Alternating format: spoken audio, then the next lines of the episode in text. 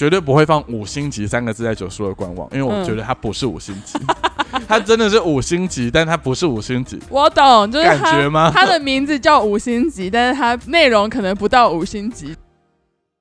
欢迎搭乘九十路公车，我是阿勋我。是佑宁背，包客旅行家是由半自助旅行团九十路公车所制作的 Podcast 节目。在这里我们会分享我们的旅行故事、背包客攻略教学以及创业的辛酸血泪。快跟他们去旅行吧 go, Go Go！埃及这两集虽然 还有才差一个礼拜，以小乘客的角度就是听到节目的这个时间点来说，只差了一个礼拜。但其实我们录音大概差了一个月，哦，有这么久了吗？有吧？有有有有有。哎、真的哎，我们上一次录音应该是大概八月底左右。对啊，现在已经九月底啦，时隔一个月，那你记忆还深刻吗？我觉得有一点模糊了。我觉得还好，是因为我上个礼拜有剪，就上一集埃及的内容不然我也真的忘记我聊了哪些东西，嗯然后哪些东西还没有聊。OK，而且因为上一集我们挖了非常多的坑给自己啊。我们不是在跑流吗？哦，对，然后每跑到一个东西的时候，我们就会说啊，这个东西太琐碎、太低调，我们等到之后会再跟大家分享，就是关于一些我们在埃及不断踩雷啊，或者是一些灾难的故事。哦，我甚至已经你是不是都忘记了？我甚至忘了我们到底挖了多少坑给自己。非常多。我我我在剪 podcast 的时候，还有嗯就是笔记下来，大概至少有四到五个，天哪！所以我觉得我们还是有可能可以再多录两集。因为我们其实这个节目上线的时间是在九月二十五号，九月二十五号，外的话，对，没意外的话，二十五号也就是我们录音的下周一我们会上线。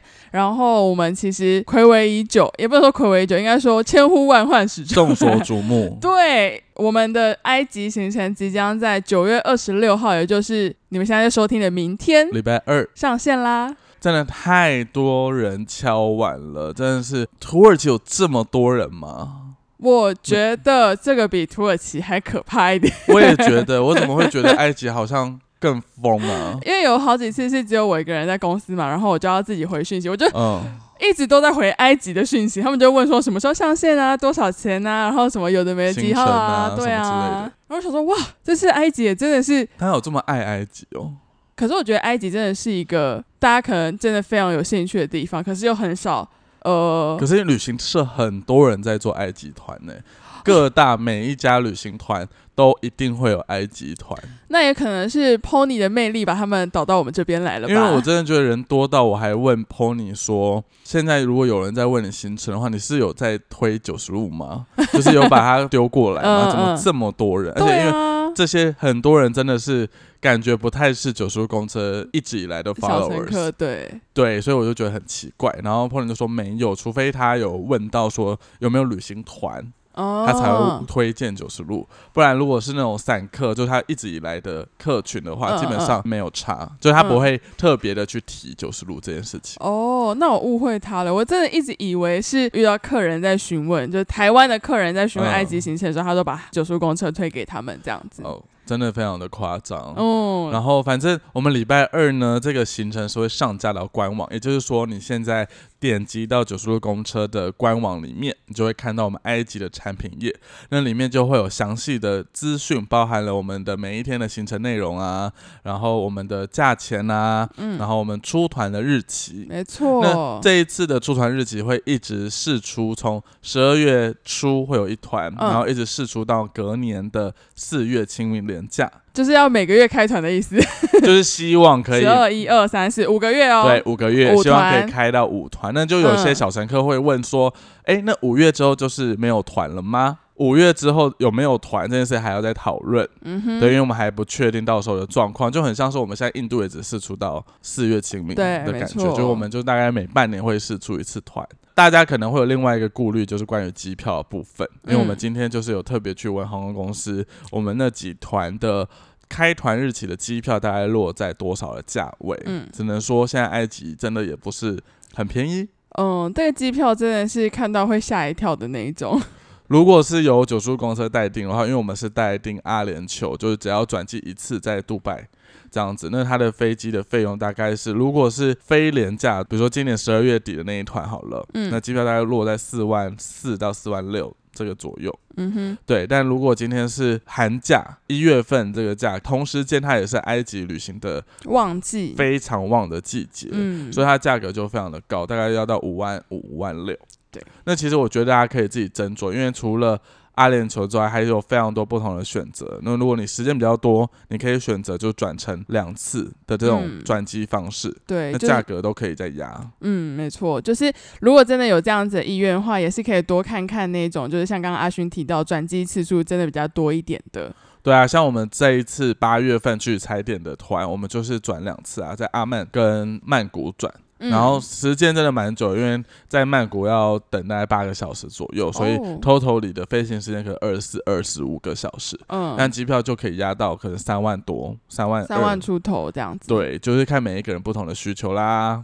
好，那我们就赶快进入正题，我们就接续我们上一次埃及的这个内容对背包踩点的心得分享。把我们的埃及行程走下去了。好，哦，我还记得我们上一次是有把饮食啊，然后天气这一部分是都已经有讲过了。那我们接着换来有关住宿的部分好了。嘿，怎么了？你想先聊其他的吗？没有啊，我是想说，光住宿可能就可以。聊一集嘛？好，哎那我们下一集 上一集上一集的开头，我们就有先打个预防针，嗯说 Pony 不要听。你嗯记得这件事情吗？有我记得，那因为上一集后来聊完，发现我从头到尾抨击的就只有那个穿比不穿还凉这个厂商而已，我没有 Pony，我没有抨击就是埃及的其他东西。哦，对，那光住宿可能就可能会抨击到一些 嗯嗯小东西啦，小东西，，OK 所以 OK，Pony 不要听。好，那这一集真的是 Pony 不要听的版本。是那住宿的话呢，我觉得大家应该真的最好奇的，应该就会是在开罗。嘿，在开罗的话，大家一定都会期待在住宿的地方是可以看到金字塔的。大家是不是很梦幻的以为就是打开你的房间的对啊，就开窗户就哇金字塔这样子。哇，很难嘞，怎么可能？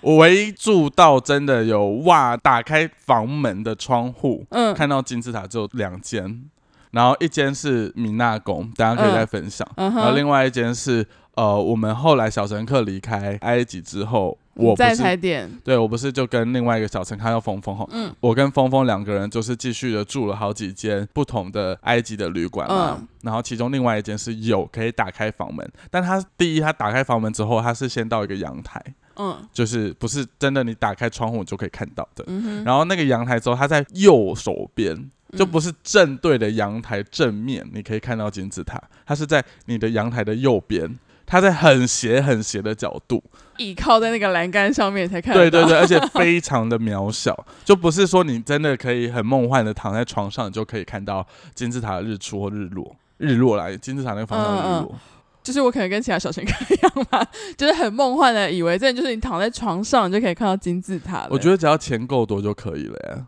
但毕竟我们就是比较穷困人家，我觉得要聊埃及的住宿，就要先让大家了解一下整个开罗的价格。价格嗯。跟它的整个位置的区分。好。开罗非常无敌的大，哦，它的人口有两千多万，台湾人口也就两千三百万，就知道这个城市有多大了。大。所以它分非常多不同的区区域，域，对，包含了像十月六日城或者新开罗城，嗯。这两个是独立的城市，就是现在所谓的开罗的富人区，因为它是新规划的区，它都算在大开罗的范围里面。嗯。那呃我们比较熟悉的，比如说金字塔、啊、人面狮身像这个地方，它叫吉萨区，嗯。那它就是开罗比较老的区域，本身里面就非常多的旅馆。但是因为那个吉萨区它真的非常的老，嗯。所以到处都是那种很蜿蜒的巷弄，然后房子都很老老到不行嗯哼。的那种状态。懂，就是有点像是很难再开发的区域，因为他已经年纪大到一个不得了了。，对，然后呢，政府一天到晚在那边说他们要都更那个区域，哦 然后之前在疫情之前，就真的政府就开始从金字塔的最外面那一排的旅馆开始拆。就他没有没有，就当当可能有通知或什么，我不确定。嗯，但他就有一天突然一台怪手就开始去开挖第一排的那一栋建筑，对，就发疯，然后所有人后面那些建筑就就很紧张，就说会不会挖到我嘛？嗯。因为因为 Pony 他们家的旅馆就是在那一区，他在第几排？第三或第三吧之类，反正他们也很近，他们真的超级近，就触手可得金字塔那一种。嗯哼哼，那那些就是后面的那些旅馆，就是照理讲应该会是位置最好的嘛，因为它就是离金字塔超爆近的这些旅馆，对，他们都不敢动，就他们嗯也不敢重新的翻修，嗯，因为他也不知道政府会不会哪一天又突然发疯。重新的再挖都更，嗯。或者是整个挖掉。如果他整个重新挖掉，你那你再重新装修，那不就是浪费钱吗？对啊，所以那一整排的旅馆，大家就可以想象它的设备不会好到哪里去，嗯。因为他们都是真的年纪很大很大的那些嗯。老旅馆，嗯哼，然后再加上那一区域的房子，它本身一开始都是一些马厩啊，然后一些仓库啊之类的建筑。并不是那种全部都是住宅，对，不是那种高楼大厦住宅区，嗯哼，所以每一间房间的格局也很奇怪，就不是大家都刚刚好方方正正的双人房，不是。它，各位是一个什么 T 字形啊，或者是一个小凹槽或者，房间对房间是一个 T 字形啊，中间有一个柱子啊，很怪，真的怪到不可思议，你就觉得啊，到底什么意思？嗯，所以那一整区的旅馆都长那个应该都是这样。所以如果你真的想要很近的到金字金字塔，你就是只能有这一区的选择。嗯，然后它也不会便宜到哪里去，因为它就真的是离金字塔非常的近。所以我们在踩点团的时候，我们在开罗是有住到可以看到金字塔的住宿吗？我们在踩点团的时候，小乘客总共住了两间不同的旅馆。对，那我自己本人又在加码住了三间，包含米娜跟我话，总共住了五间嗯哼，基萨区的旅馆。这五间的天台都可以看到金字塔，天台就是那边的旅馆的部分，对，他们的嗯餐厅都会坐在顶楼。哦，对，然后有分室内跟室外，但是不管怎么样，天台那边就是可以看到金字塔，就嗯哼近跟远的问题而已。哦，原来如此。那小乘客住的那两间，基本上房间都是没有办法看到金字塔的。那我后来自己住的话，有几间是可以的，然后嗯真的有找到一间，我觉得还不错，就是它比较算是后期的旅馆，所以它的设备或什么的都比较新一点点。哦，房间不能百分之百看到金字塔，但是它的天台真的离金字塔很正面，也很近。嗯对，然后价钱也算是我觉得三号是可以接受的范围。嗯嗯嗯嗯，那个时候在 团上的时候，有人说过为什么看不到金字塔吗？有啊，不就是你们家米宝吗？他的说法是说，他就觉得老娘都已经来到一次开罗了，嗯嗯他愿意比如说一个晚上再加个一千块、两千块的价格，嗯升等层可以看到金字塔的房型。对，我觉得他这个想法应该也蛮可以理解的吧，就是因为很多人，不管是小乘客或者是一般的人要去埃及的话，应该都是可以，为了要看金字塔，对，应该都是想要做这个梦幻的事情，对啊，对，可是就是真的不是每一间房间都有，嗯而且我觉得就算有的话，它窗户应该也不会很干净吧？为什么你说风沙很大对？啊，就感黄沉沉的、啊。埃及的旅馆，就是我们住到来都会有一些小毛病。什么样的小毛病呢？第一天集合住的那个吉萨区的旅馆，嗯。然后就有发生一个问题，就是小乘客都到了之后，因为我们跟 Pony 这边订，他都是订两张双床房，一间间双床床房，两张单人床的这样的房型嘛。对对，Pony 跟旅馆也都是这样子订的，嗯哼，然后结果我们就发现，哎，还是有房间是大床大，床房。哎呀，Pony 就用阿拉伯文跟旅馆的柜台开始在做就是辩论，对对，嗯吵架，就说哎、我们不是说好就是这样子，而且他可能出发前一个礼拜还有。再次确认，，对，他还有在确认这件事情，那怎么还是有大床房呢？嗯，然后反正就纠结了非常的久，嗯，然后后来旅馆就说：“好吧，那我这边就开给你一间三人房。嗯，”对，因为三人房它就是三张单人床嘛，嗯，就算是两个人入住，那那也算是双床的概念。对，就至少不会挤在一个床上这样子，不会住在同一个床上，先先跟大家说一下，我们是拿到两间大床房的嗯，房型，所以他就只开了一间三人房给我们。所以就是三个人住三人房，一个人住大床房，对，对于 旅馆的柜台的逻辑就是这样，他就觉得这样没有没有错啊对啊，啊。一个人一张床啊，也没有错啊，那 Pony 看到之后就觉得更不合理了。对啊，他就说：“怎么可以这样子？你应该开两间三人房给我们。”对啊，这样就是就是四个人都住三人房，哦懂我意思吗？对啊，这样才合理嘛。如果是依照台湾的逻辑，对，正常我我如果在安排房间的话，也都会这样安排，就是对啊，怎么会变成是三个人睡一间房，然后一个人睡一间大床房？对呀、就超怪。那是谁？请问是谁要去睡？对啊，都多尴尬。然后旅馆就是柜台也是一堆问号，就想说这样哪有差？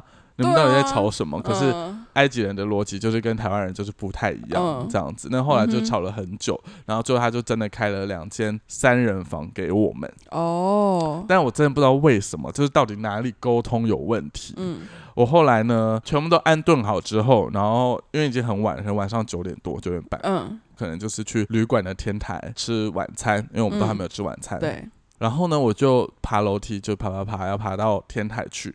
然后我就看到其中的一个女性小乘客，她就抱着一大坨棉被，嗯，就是在爬楼梯。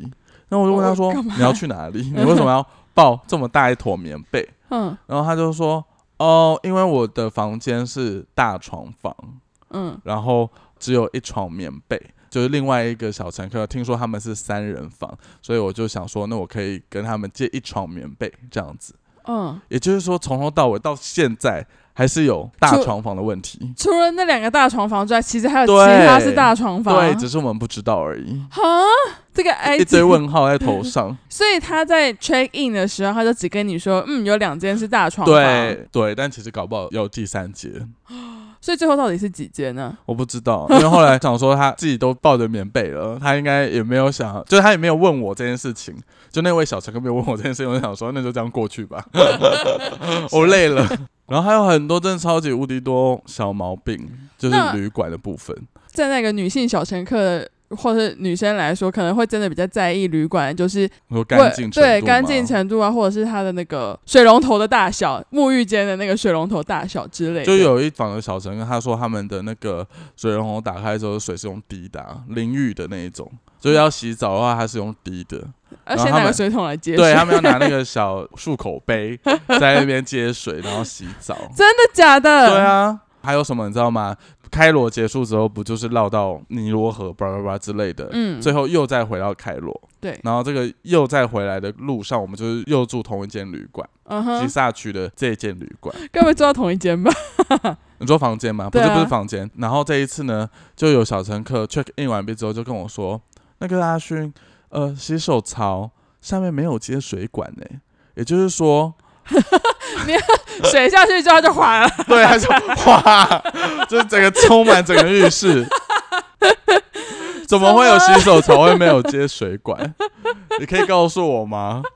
我无法解答。无解，对不对？然后我就跟柜台反映，嗯，所以后来呢，那个柜台就帮我们换房间，换了有水管的房间。再晚一点，可能一两个小时之后，然后我就嗯看到有两个欧美的游客嗯，在跟柜台吵说他们的房间也没有水管，所以他就把我们那个房间就给了后来入住的人呢、他甚至没有要修，他直接把对，所以这一直以来都有这个问题。我觉得，我我觉得老实讲，我觉得比印度荒谬。印度的话，他们大部分都是会先应付你几句，但他们就是他们好像真的会修，对不对？对他们是花很长的时间在修，但他们至少会修。对啊，可是你看埃及多可爱，超可爱。我真的是没办法理解这件事情。嗯，然后我觉得小乘客可能就会想说，那你们为什么要住这么烂的旅馆？我真的要回到刚才那一题，吉萨区，如果你真的要离金字塔很近的话，除非你住到米纳宫这种程度的旅馆，不然的话，你真的很难找到没有任何毛病的旅馆，就是都嗯一定会有一些小毛病、小问题。如果你去看台湾的旅行团、台湾的旅行社嗯住在开罗，他们绝对不会住在吉萨区，那他们大部分都会住在他们住在新开罗或者是呃十月六日城。哦。因为那就是新区，所以他们会有很多比较大型的连锁旅馆。嗯嗯，那那个品质就会比较稳定，然后价格也不会贵到哪里去，因为它其实离老城区就是一些观光景点，就你嗯叫得出来的观光景点，吉萨区啊、大巴扎啊这些地方，或者是什么博物馆啊，都很远，嗯，就是你坐车可能就是要半小时四十分钟以好上。远，对啊，因为开罗真的很大。嗯嗯嗯，对，所以如果你真的要住吉萨区，除非你住到米纳宫，到底什么是米纳宫？对，到底什么是米纳宫？我也提 提出这个问题。嗯，到底什么是米纳宫？米纳宫呢，就是大名鼎鼎，大家都知道开罗宣言吗？知道，呃，那你知道开罗宣言在签什么吗？忘了。只知道开，只知道开罗宣言，但是不知道开罗宣言在签什么。嗯开罗宣言就是二次世界大战结束之后，嗯就是签订的那个合约，嗯，所以就是所谓的战胜国，他们会派代表，然后就签订，所以包含了美国的话就罗斯福，英国是丘吉尔，嗯还有中。啊，讲中国有点怪。中华民国的蒋介石，还有蒋宋美龄、嗯都有出席这一场会议。嗯然后他们就是在开罗这个地方签订了这个合约，叫开罗宣言。嗯哼，那他们签订的地方就是在米米纳。宫，那米纳宫呢，它其实就是埃及最老的一家五星级的酒店，就它是嗯老到它是一个法老盖的。哦，真的假的？所谓呃呃更正，讲讲我我错了，因为法老是古埃及。我想说，苏丹，苏丹，苏丹，哦真的苏丹假的？就是后来的统治者那个苏丹，好不好？就，OK 对 OK，对对对，苏丹盖的，因为他那个时候就觉得他想要盖一个符合五星级国际标准的旅馆，然后去嗯招待一些政商名流、政要之类的。哦，OK，那他就特别就是选在吉萨区，然后就嗯盖了埃及的第一座旅馆。嗯哼对，这个就是米纳宫。那他现在就是被万豪给买下来，所以他其实哦是开罗的万豪酒店。哼，是万豪买下来，我以为是万豪有点像是租借场地，其实我不确定是，租还是买，哦，那也有可能是租，因为他可能他也是古迹。对啊，你知道我最一开始知道米纳宫是在哪里看到的吗？去埃及之前有一个 YouTuber，他叫做强强，哦。就是有跟 Pony 合作的那个，就是他也是有去米纳宫，他想说哇，这里真棒，他一个晚上，我们那个时候去的一个晚上嗯。要一万三、一万四台币。救命！然后我们是淡季哦，因为我们就是最热的八月的时候住嘛，嗯，对，旺季的话就两三万以上，而且我们两三万还不是住到对金字塔的房型哦，就可能是背对金字塔这样子。，对，或者是什么侧边金字塔，嗯嗯很很边 很侧，就没办法打开窗户就看到金字塔。天哪，所以它价格真的非常的，好高夸哦！所以我觉得如果你真的要住到吉萨区，你就要有一个心理准备，是你的房间 quality 不会好到哪里去，或者是一定会有一些小毛病。嗯，但我觉得总体来讲，干净是有的，就是嗯那个水准是 OK 的，嗯但就是有一些小毛病要去处理。OK OK。讲完住宿的话，因为其实我们行程里面不是有几天是会住在河轮上面的、啊，对，它其实三号也是跟住宿有关的。那我们就来聊聊河轮吧。哎、你会，哎、你有住过在船上吗？没有，我没有住过，都没有，都没有，下龙湾。没有，我没有去过越南。哦，你对于就是住在船上啊、河轮啊、游轮啊，有什么样的想象？呃，猴人没有去过，埃及这次也没有去嘛，所以我对于游人想象大部分都是那一种，就是你知道台湾不是有去冲绳的那一种几天几夜的游轮行，或者是香港什么的。嗯然后对于游人的想象就会是他会有很多的，巴菲，不是把费，我我想说的是它会有很多的，比如说节目嗯，是可以去参加的，或者是有表演之类的。你说很像迪士尼游轮的感觉，对对对对，有点类似这样子的感觉。有一些游乐设施啊，对对对对对电影院啊，哦对没错对于游轮的想象会是这样子。那你，那你刚才要说河轮会有一点不太一样吗？它就是规模很小啊，就是规模很小的游轮。但因为我也没有住过游轮，嗯，所以我也无从比较。哦，OK，尼罗河的河轮，这也算是很经典的行程之一，哦就是因为你去到埃及哦，为什么会这样子安排？是因为它真的可以大大的减少时间跟住宿的成本。因为我们的行程呢，就会是先坐飞机到最南边的雅斯文嘛，阿斯旺或雅斯文这同一个地方，然后我们在那个地方，我们就会 check in 河轮，一路的往北，一路向北，就是顺着尼罗河这样子顺流而下，嗯，这样子，然后就沿途我们就会走走停停，走走停停，所以基本上第一你就省掉了这一整段的交通的时间嘛，对。因为你就不用再额外的拉车或搭飞机。然后第二的话就是你在河轮，呃，晚上睡觉的时候，或者是下午的时候，你在外面跑完行程，你回来就是可以直接的躺在那个地方，就可以休息，就不用再一路睡到，对，或者是在上面解决三餐，不用在那边还在想要要吃什么啊，或者什么样，所以哦其实相对来讲是方便非常的多的。所以它的航行时间大部分都是在晚哎、上吗。我后来错了，它其实不是在晚上，晚上根本就没有在动，嗯，它都是白天在动。所以他就是有点像是早上凌晨开始，诶、也没有哎、它都是，比如说我们第一天 check in 到河伦之后，嗯。在雅思文，嗯哼，它那一天是不会动的，嗯。就他是直接停靠在雅思文一个晚上，OK，然后隔天我们就是去阿布辛贝嘛，然后回来之后大概下午两点左右，河轮才开始驶离雅斯文。哦，然后大概开开开开到下午四点多五点多左右，啊，我们就会到一个神庙叫孔孟波神庙，然后他就会到孔孟波神庙，然后我们就参观完之后我们回来，然后他又继续开开开开开，大概开到晚上半夜大概十一点多左右，嗯。他就会抵达我们隔天要去的目的地，就是爱德夫神庙了。哦，他就会直接停在爱德夫神庙，嗯。隔天早上日出的时候，我们再出发去爱德夫神庙。所以你看他移动的时候，其实都马是在白天，对耶。他晚上根本就没有在动。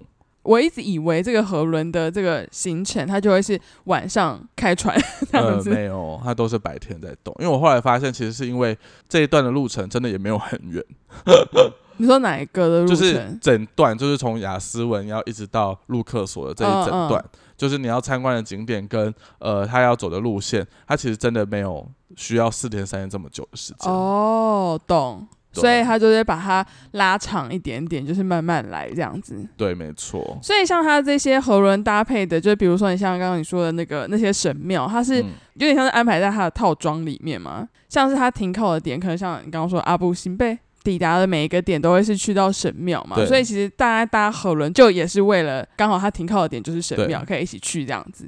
它其实神庙都是固定的，而且每一条路线都是一样，差不多，差不多。除非你是刻字化，不然其实没有什么太大的变化，就是固定都那几个神庙，这样子一直走来走去。呃，尼罗河的河轮呢，它其实总共大概可以分成三个不同的等等级，但是这三个等级他们都号称自己是五星级，所以呃，如果你是在一般的旅行社，就台湾的旅行社官网上面看，他们一定会打说他们是五星级游轮，但 everyone 都是五星级和。对，然后我绝对不会放五星级三个字在九叔的官网，因为我嗯。觉得它不是五星级，就是它真的是五星级，但它不是五星级，懂那个我懂，就是感觉吗？它的名字叫五星级，但是它内容可能不到五星级这样子。对，因为他们的那个柜台后面真的挂着五颗星星，然后上面就会写埃及观光处就是核发的五星级的这个证书之类的 但其实它都非常的有历史年代感，嗯嗯，所以我觉得以台湾人的标准，你绝对不会觉得它是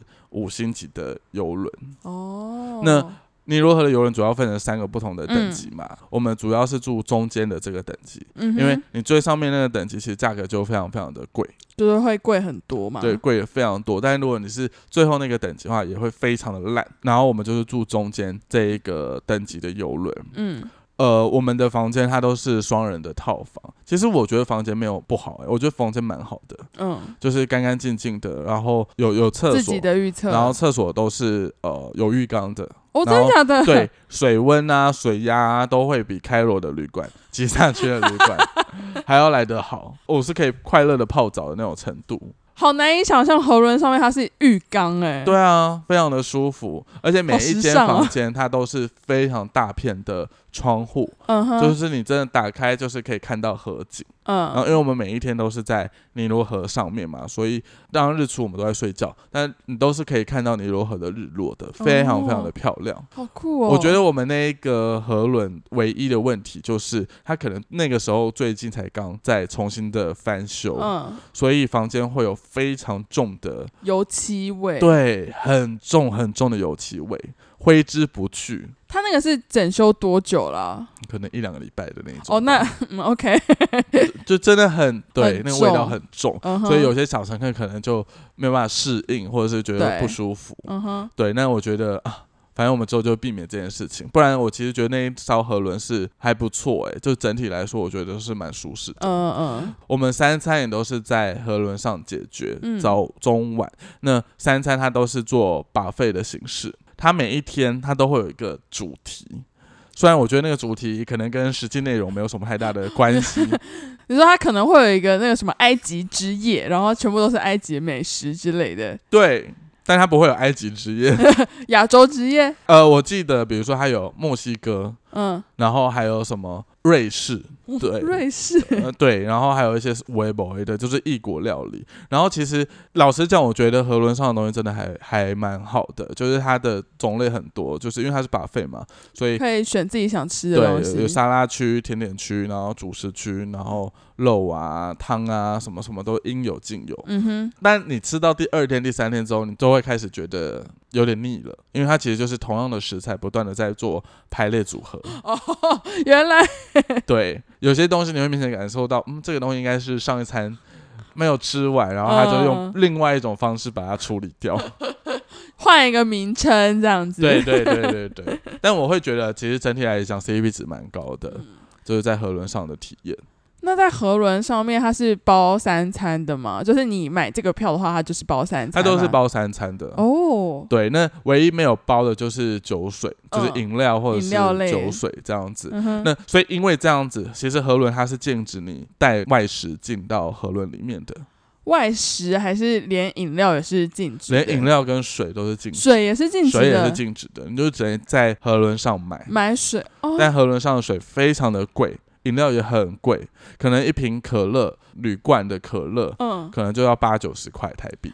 好贵。对啊，那最后你们是怎么？你们我们当然都是是哪有可能真的乖乖的在那边买水啊？对啊，我，们当然偷渡水啊，好如何？就是你就是下船的时候就背一个大的背包啊，然后很大瓶的矿泉水买个几瓶。放在塞在包包，里面。因为他也不可能检查，哦，我以为他是会检查的那种，就比如说什么过安检，然后看你里面发现有水之类的。没有没有没有没有没有，他都不会做这种事情。哦，反正就是你不要太明目张胆，基本上都是 OK 不要太过分，就是拿着一杯饮料走进来，真 的就太过分。OK。觉得河轮还有一个很有趣的东西是，嗯，因为我们不是每一天都会去一些景点嘛，对，然后他下船的时候，他每一个人就会发一张就是类似小卡片。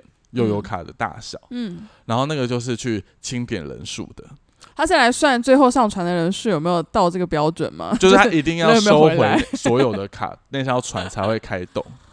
那请问有没有发生过有就是你们在等其他乘船的这些游客们嗯回来？你说因为有些人迟到吗？对，啊，没有啊，我们是最晚上船的人啊。哦，你们是最晚的我们都是最晚上船的人，就是大家在等我们。对，比如说像阿布辛贝好了，嗯我不知道那天到底为什么会这么晚。我们明明就跟大家是同一个时间一起出发的，但因为我们上船的时间就已经搞到两点多还是三点多吧，反正就很晚。就是是整艘船在等我们，我们一上船，然后船马上开的那一种。真的就在等你们呢。对啊，你就后来感受到那个船真的是用标的，因为因为比累了两个小时吧，一两个小时。天哪！对，所以他就是要用标的，赶快到下一站，不然到时候下一站那个关门，我们就进不去。我们真的对所有的河轮的乘客非常的抱歉。我很好奇，就是当他们给你这些卡的时候，他不会有你们的联络资料吗？就是像比如说，你们还是有一个 pony 带着，他应该都会有我们的在地的导游的联络资料啊。嗯、那像这种 delay 了这么久，他都不会联络，有吧？他应该有联络。哦，所以他知道只是因为我们算团体比较好解决，但如果就是你们今天是散客的话，哇，好麻烦，对啊，所以他还是要靠那张卡去做清点人数的动作。好想知道，下次 pony 回来，好想请他来分享有没有遇过，就是真的客人都没有回来的，有可能呢、可是要就去哪里？在神庙住一个晚上之类的。河轮上面呢也有游泳池，哦，对，然后也会有每天的晚上都会有一些表演表演活动，但就是真的很小很小的那种表演，就大家不要想象成是迪士尼河轮上面会有嗯，那就很像，是走过场的表演。就很像是比如说有一天的晚上的表演是肚皮舞女郎跟。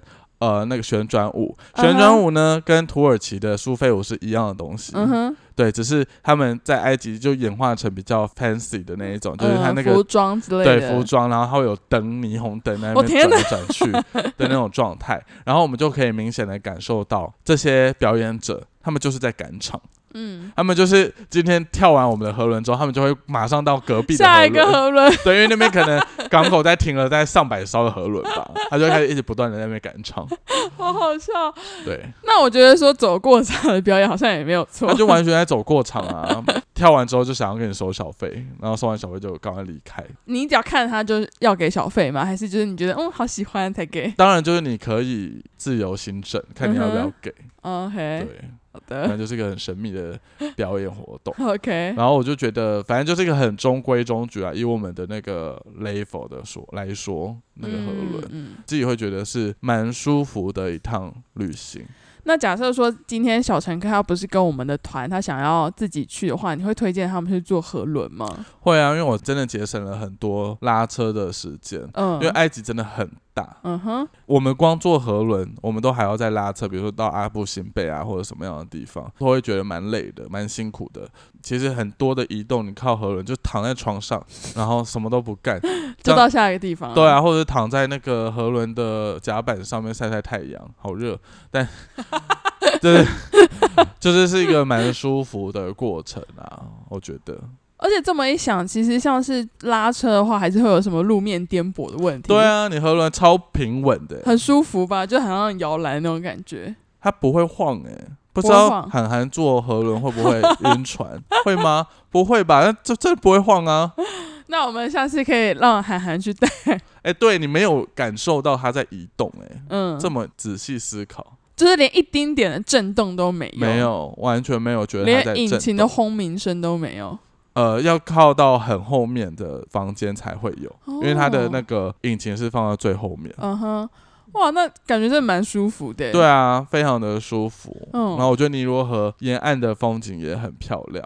好期待哦！哪一天换我去带埃及的如果就为了要坐那个河轮嘛，也不只是河轮啦，我觉得人生中也还是想要看一下金字塔，好不好 刚刚讲完河轮，我突然又想到，我记得你们好像前面抵达埃及的前面几天，你们行程里面是不是就已经有夜车的火车？卧铺火车。对，卧铺火车到下一个点这样子。他们的卧铺火车，因为毕竟你也是坐过很多不同的卧铺火车嘛。我有坐过中国的硬卧，然后嗯也坐过印度的卧铺火车嘛。对，现在又多了一个埃及的卧铺火车。那你觉得埃及的卧铺火车它的 就是特点是什么？我觉得埃及的卧铺火车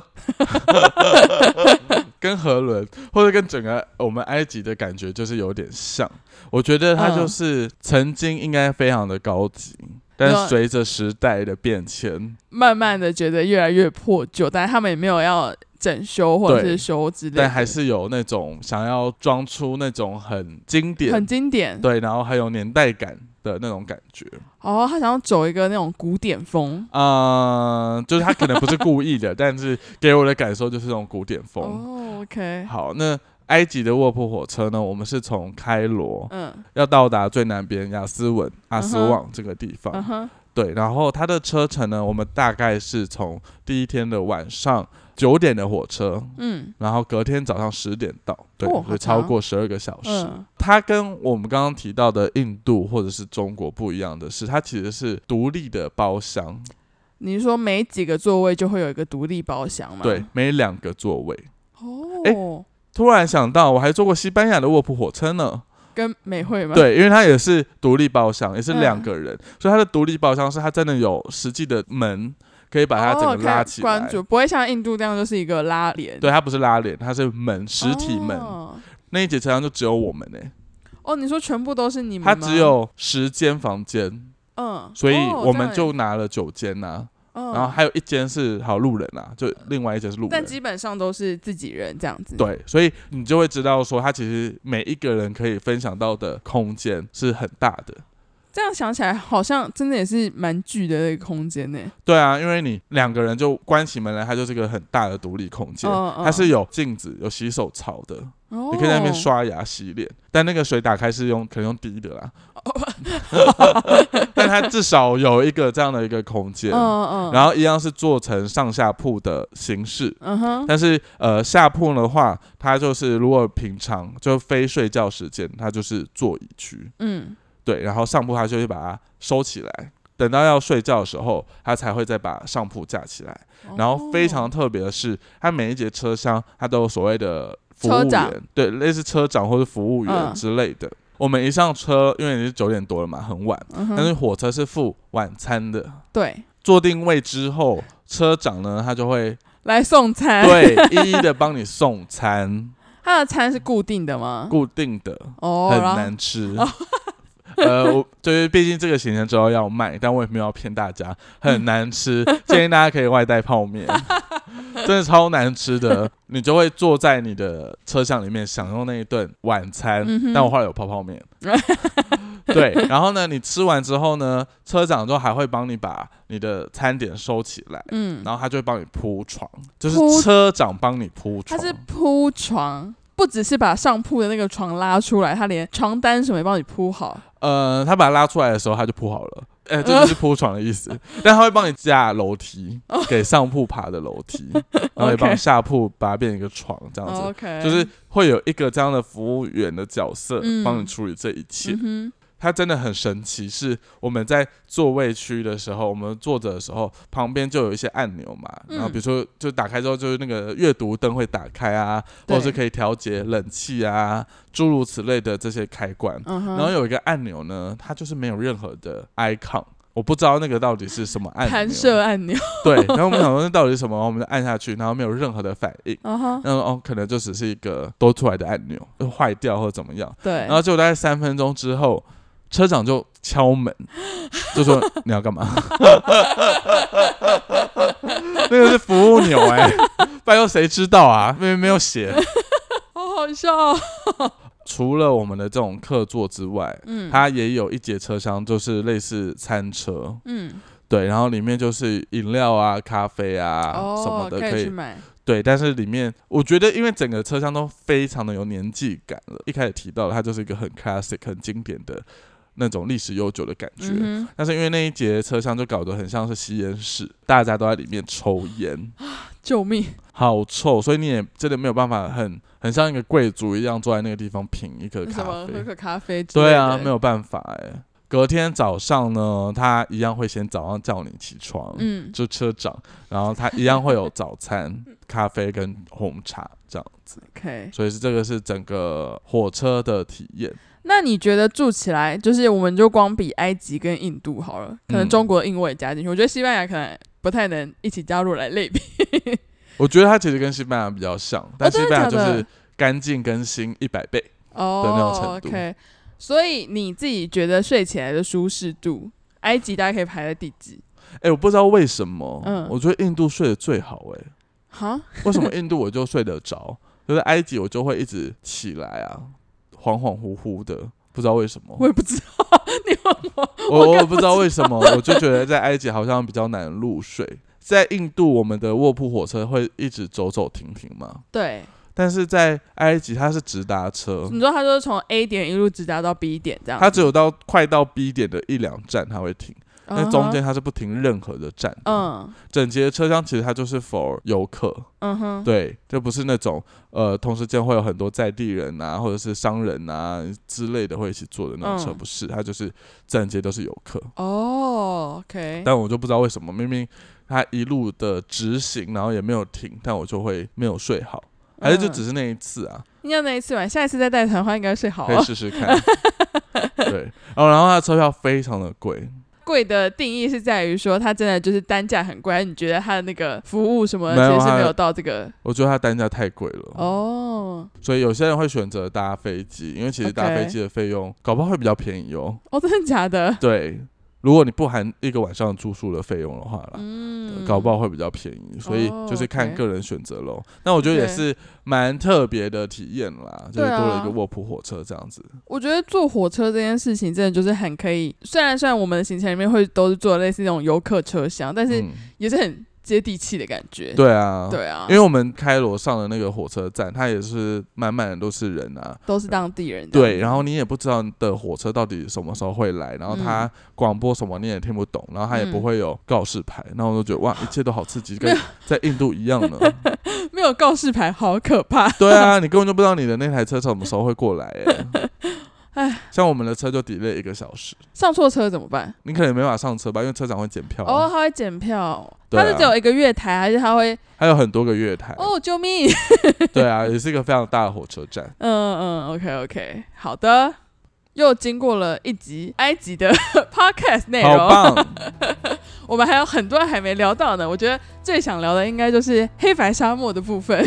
会觉得哇，这个行程应该会非常的神秘或者特别。嗯，没错。然后我们就硬要把它塞在下一集。耶，我们又多了一集库存。但我觉得如果大家连续听两集埃及的东西，应该会觉得很腻，所以我们嗯下一集应该会先放其其他他的所以我们有来宾来跟我们聊一些其他的地方的故，事。对对对，那我们最后一集应该是最后了，final 希望是最后了。final 的埃及篇，应该会在再下个礼拜会再跟大家嗯嗯分享。OK，好了，那我们这一集就先这样子了，感谢你收听到现在，如果你愿意，欢迎到各大 Podcast 平台留下五星好评也。别忘记追踪九十路公车的 IG 哦。我们下礼拜再见啦，拜拜。